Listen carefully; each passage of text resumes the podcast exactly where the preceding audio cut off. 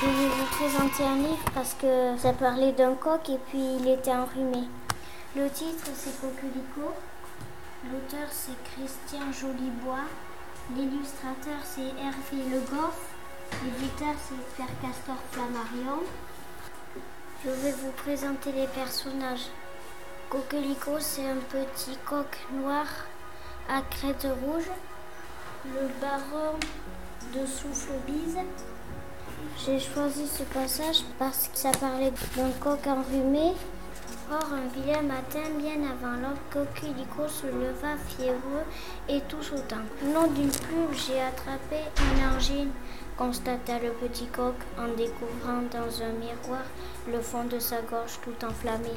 Coquelicot enroula une écharpe autour de son cou et fit quelques exercices de vocalise. Seul un ridicule filet de voix lui sortit du gosier. La le li lo lu. C'est mon passage préféré car il y avait des onomatopées. En lisant ce livre, vous saurez comment Coquelicot va échapper aux griffes du baron de Soufflebise.